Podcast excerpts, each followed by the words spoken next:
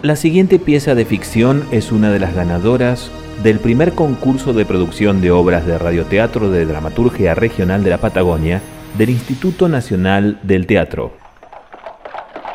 Verdura, verdura de la chacra, fresquita como mi tía Marita, la mamá de Rodrigo, el que perdió el ombligo. Verdura, papa, zapallo, batata como mi tía ñata, la mamá de Romualdo que anda llorando porque es cuarentón y anda en carretón. Zanahoria y remolacha para quienes... bueno, eh, mejor sigo con la rima. Y hablando de rima, venga vecino, venga vecina, rímese y escuche lo que está pasando. La compañía de teatro radiofónico del Zaguán trae hasta ustedes este radioteatro que nos lleva directamente a los primeros días, al nacimiento del mismo pueblo de Plotier. Conozca nuestra historia a través del testimonio de doña Isabel, la prima del mismísimo ingeniero Mariano Zabaleta. Venga y escuche, vecino y vecina. Nos cuenta esta historia Doña Isabel, que vive en la chacra vecina, la de los González. Es amiga del intrépido aviador René Riavitz. Y mate de por medio, él conversa todas estas peripecias. Entérese junto a René lo que está pasando en el pueblo porque hoy la compañía del teatro radiofónico del Zaguán trae hasta usted el séptimo capítulo de esta historia.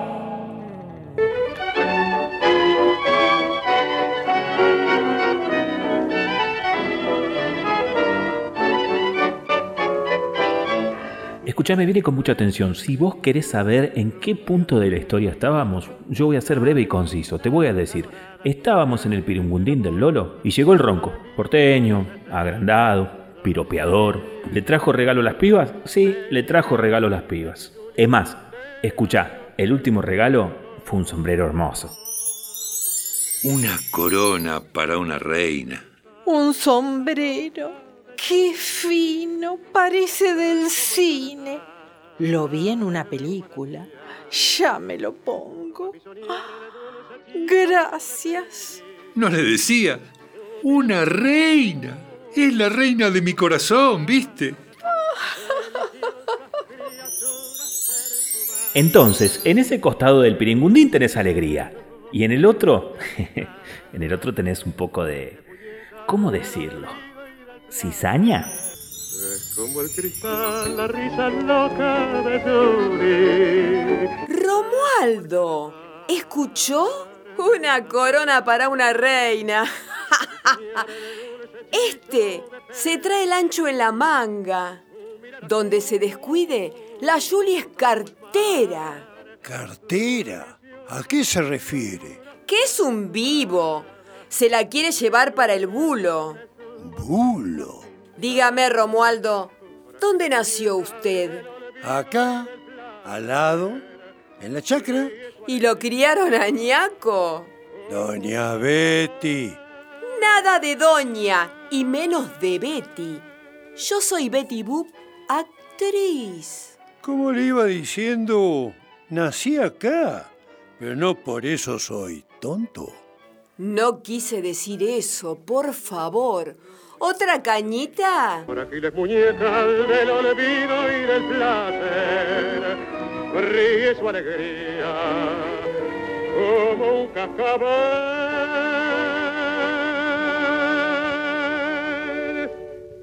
Y en ese momento entran Don Cáceres, la Ramona y Teresita. Y se la ve también a Margarita, que sale como buscando algo. Ah, voy a guardar este jamoncito. Qué secuestro este Lolo, ¿eh? Lo peor es que después se hace el sota y sigue como si nada pasara. Bueno, bueno, bueno, ya que estamos en tan hermosa compañía, y para seguir con los festejos estaría bueno bailarse un tanguito. ¿Usted dice? No, no hay música más hermosa que tomar de la cintura una fémina y traerla a uno, mezclando sudor y jadeo. Por eso. Me dijeron que está prohibido, Lolo. ¿Para quién? ¿En dónde? ¿Aquí? No, la Patagonia se ha hecho para vivir libre, para sentir sin miedo y, por supuesto, para disfrutarlo en el boliche del Lolo. Romualdo, ¿usted sabe bailar el tango? Algo sé. ¿Y por qué no baila con mi mamá? ¿Vos decís, pichona? ¡Mamá! ¡Mamá! El Romualdo quiere bailar con vos. Romualdo y Ramona se miran. ¿Y sabe qué? Avanzan lentamente y se ponen a bailar. Pero la cosa no es tranquila, ¿eh? Porque mientras estos dos bailan, algo raro se cocinan entre Margarita y el Lolo. Lolo, Lolo, vení. ¿Qué te pasa? Está el fosforito afuera. Lleva una bolsa llena de gallinas. ¿Y, y qué quiere este ahora? No sé, te quiere ver, quiere que lo escondas. Le echaron la culpa del quemazón de los González. Y además eh, dice mm, que se robó un jamón. Le echan la culpa del robo de un bolso también. ¿Y qué querés que haga? Salvale el pellejo. Las gallinas se las robó él, pero... Shh, bueno, bueno, bueno, ¿eh? Acá adentro no lo quiero. En la cocina. No, ahí se me come todo. No, no, metelo en el galpón. Y decile que se quede ahí, ¿eh? Que no se mueva. Que no se mueva. En su loca quimera recordaba su sueño, que lleno de ilusión toda su vida entera. Así que sabía bailar tango. Ay, Romualdo, sé hacer muchas cosas. ¿Quién hubiera dicho? Tanto tiempo conociéndonos y... Mamá, mamá, mamá, ¿viste a Chispita? Romualdo, no quiero romper este momento, pero tengo que contestarle a mi hija. No, no, Teresita. Se me va a perder. Es que corre tan rápido, mamá. Mamá, ayúdame a buscarla. ¿Ahora? Sí, mamá, ahora. Como le cortó el mambo la piba, ¿no? Tan bien bailada que estaba. Bueno, así las cosas. En otro rincón del Piringundín, la Betty Up está averiguando cuándo se va para Buenos Aires el ronco. ¿Qué querrá la mina esta? Ronco, ¿cuándo te vas para Buenos Aires? No. Yo ahora voy camino a Bariloche, Betibú. Voy a ver unos clientes. Pero en algún momento tenés que volver. Y sí, vuelvo. Pero no sé cuándo. ¿Y vas a pasar por acá? Ya le dije. No sé, no sé. Bueno, no se ponga así. Si no lo voy a morder. Mientras la Betty se quiere acomodar para rajar a Buenos Aires, el pobre Fosforito se mete en el boliche y va derechito a la canasta del pan. ¿Y qué se encuentra ahí? El jamón. Sí, señor, el jamón. Mm, ¡Ay, qué rico! Tenía la pancita tan vacía. Mm. Oh. Rajá de acá, que te va a pescar el Lolo. Oh, mira este jamón, mira lo que es este jamón, Margarita. Igual yo en un ratito me voy porque le tengo que llevar una cartita a la María Eugenia del pibe Roldán. Pero, pero mira esto, mira. Rajá, te dije. Ramona, vení. Llévate a este y dale de comer. Escondelo, que el Lolo lo mata. Bueno, el fosforito del galpón, ¿qué se le va a hacer? Mira, allá está entrando la Margarita con una caja. ¿Qué trae esa nena ahora? ¿Querés que te muestre lo que tengo acá? No me interesa. Mira que es muy lindo, muy lindo es. ¿No estabas jugando con Chispita? No, se me escapó. Corre tan rápido. Dele, dele, le muestro, dele. Petit Ramona, ya te dije que no me interesa. Mire, mire que es muy, muy lindo. Ni los niñitos, ni sus cositas, ni sus juguetitos, ni sus moquitos me interesan. Dele, pero si, si usted tiene una cara de abuela. Lolo, Lolo, sáqueme a esta petite sanguijuela de encima. ¡Ramona! De atrás de la cortina de la cocina sale Ramona con un cuchillote. Cuando el Lolo la ve, cambia la actitud. Se pone una celita. ¡Ay, no querés jugar conmigo! ¡Ah, me encanta ese juguetito! A ver. Sí, ponelos todos aquí, aquí arriba de la barra. ¡Qué bonita nena! ¿Viste, Marga, qué bonita que es? Escúchame, Lolo. ¿Hasta cuándo vas a tener a mi hijo en la cárcel? ¿Y, ¿y qué querés que haga? Que lo saques, carajo, que lo saques. O se va a pasar toda la fiesta metido en la celda. Es el oficio. Y él, él lo sabe. ¿Qué oficio? Vos sos de su misma condición y nunca pasaste por la puerta de la comisaría. Es más, vos le enseñaste el oficio. Mirá, Marga, Marga. Vos disfrutá de los frutos de todo esto, ¿eh? Eso no es cierto. Yo lo único que hago es trabajar y trabajar y cuidar a mis chicas. ¿De qué beneficio me estás hablando? ¡Shh! ¡Basta de tanto shh! No es para tanto. Tranquilízate, che. O sacás a mi hijo de la cárcel o vas a ver quién es Marga, carajo. ¡Cállese! ¡Cállese! Que le voy a dar con la zurda. Flor de abyecto ese Lolo, ¿cómo que le va a dar con la zurda? Ahí nomás saltó Don Cáceres y le puso los puntos. A las mujeres no se les pega, le dijo así, tan directamente, tan en español que se entendió en todo el peringundín. Gracias, don Cáceres. Usted es un hombre de bien. En el mientras tanto, otro gallo cantaba para el lado de Marga. Y no era el Julio César, ¿eh? Eran Madame Bersot y Margarita que cuchicheaban junto a ella en un rincón. Ya va a ver este. Lo voy a hacer sonar. Me pudrió la vida y le echó a perder la vida a mi Octavio. Tranquilízate. No hagas locuras. ¿Locuras? Locuras es seguir permitiendo que haga lo que se le cante. Oh, oui, oui. Yo en tu lugar tomaría el mando, mademoiselle. El mando del establecimiento. El efectivo. Tené cuidado. ¿Sabes qué? Me voy para el pueblo. ¿Y a dónde fue Marga? Al pueblo. ¿Y a qué? Ya estoy como loco. Parezco una comadre.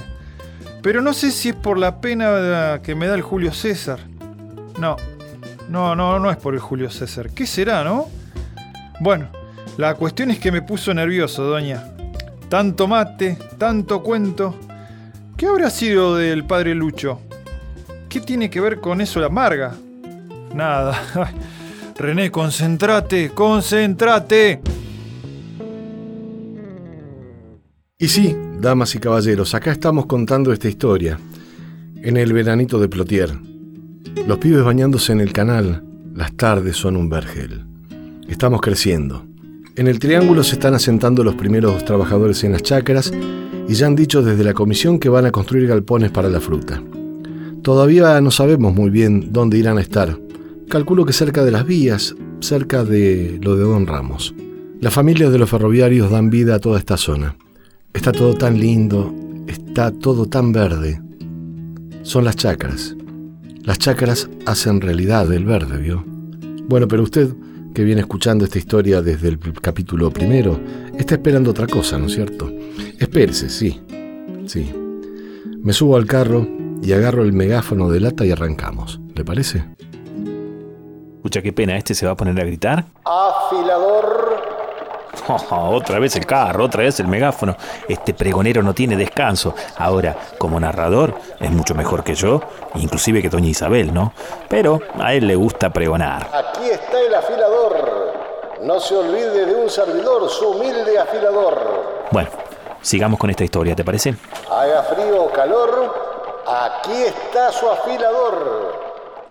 El que está verdaderamente nervioso con el relato de Doña Isabel, aunque se quiera hacer el distendido, es René Riavitz. Tiene más preguntas para hacer que Marley en un concurso de la televisión.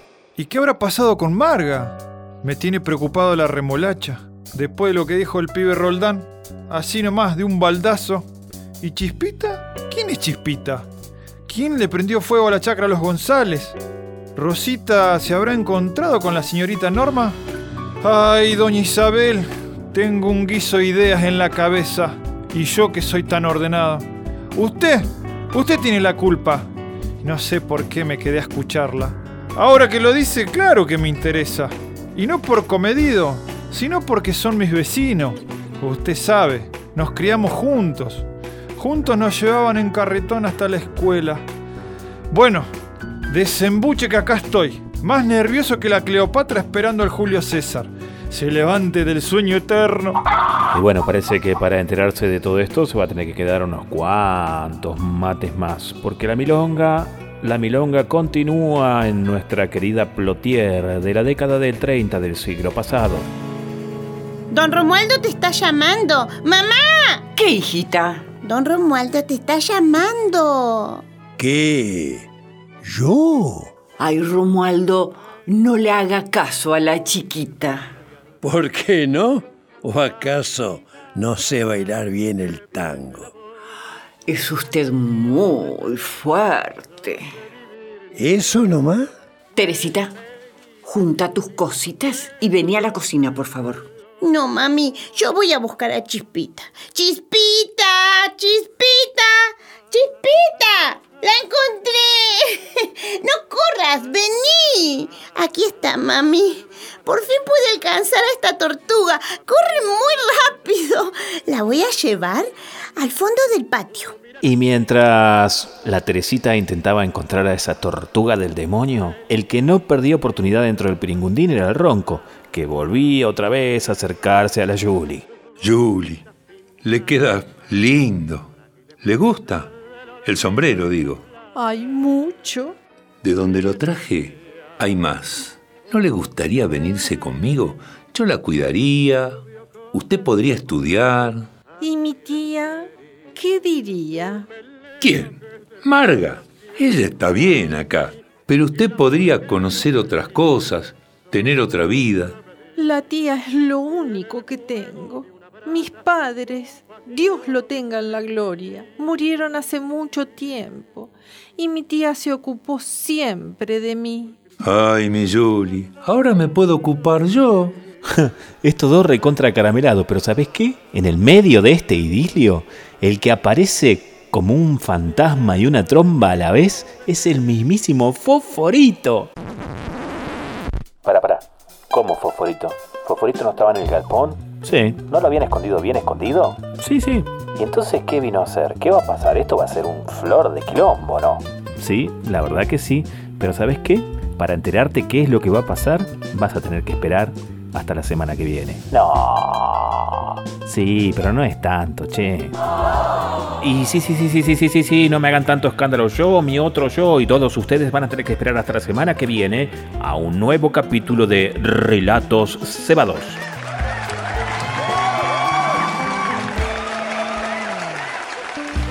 Damas y caballeros, hasta aquí hemos llegado con un nuevo capítulo de Relatos Cebados, la ficción producida por el elenco del Teatro del Zaguán para Juno Cultural, Plotier, Neuquén, Argentina.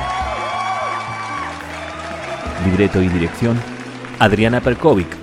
Producción general, Silvana Garay.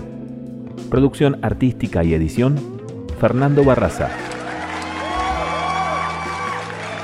Por orden alfabético, las y los intérpretes de Relatos Cebados son Anaí Monja, como Francisca, Ana de la Rosa, como Angélica, Bernardo Schroeder, es Romualdo, Karina Eliseche, es Madame Bersot, Héctor Vilo, como el comisario, Clara Beverini, es María Rosa, Claudia Gómez, como Juli, Cristian Bronzetti, es Ricardito, Daniela Fadanelli, es María Cristina, Daniela Martínez, es Amparo, Elizabeth Chandía, como Remolacha, Fabiana Maldonado, es Doña Consuelo, Guillermina Gallardo, como Norma, Iago Núñez, es Mosito, Foforito y el Padre Lucho, Luis Terroni, como Eleuterio y Palomino, Margarita Manque, como Rosita, Marcelo Mangona, es Lolo, Mariano Arce, es el pibe Roldán, María Rosa Marchetti, es Betty Boo, Mario Sepúlveda, como René, Miriam Swain, es Olga, Mirta Wagner, es Marga, Nancy Marino, como Teresita, Nancy Poirier, como Margarita, Nelly Rey es Ramona, Nora González es Rosarito, Ricardo Fierro como El Ronco, Victoria Chandía es Enriqueta, Jorge Irrazábal es Don Cáceres y Félix San Martín, Virginia del Oro es María Eugenia, Viviana Ramírez es Hilda y Zoe Munk como Rogelia. Invitados especiales, Hilda López René, usted no sabe, pero, pero en el papel de Doña Isabel y Mario Chipitelli voy a contarles, como el pregonero. La banda sonora de este radioteatro es original y fue compuesta por Darío Corso, pero en este capítulo hemos escuchado también fragmentos incidentales de Rubias de New York por Carlos Gardel y Loca Quimera de la orquesta típica de Antonio Bonavena. Nos despedimos hasta una próxima emisión agradeciéndole al público haber prestado tanta atención y corazón a esta pieza. Muchísimas gracias a todas las radioemisoras de la región, el país y diferentes países de habla hispana que difunden este radioteatro. Hasta la semana que viene, un abrazo muy grande a todos y a todas y gracias por estar.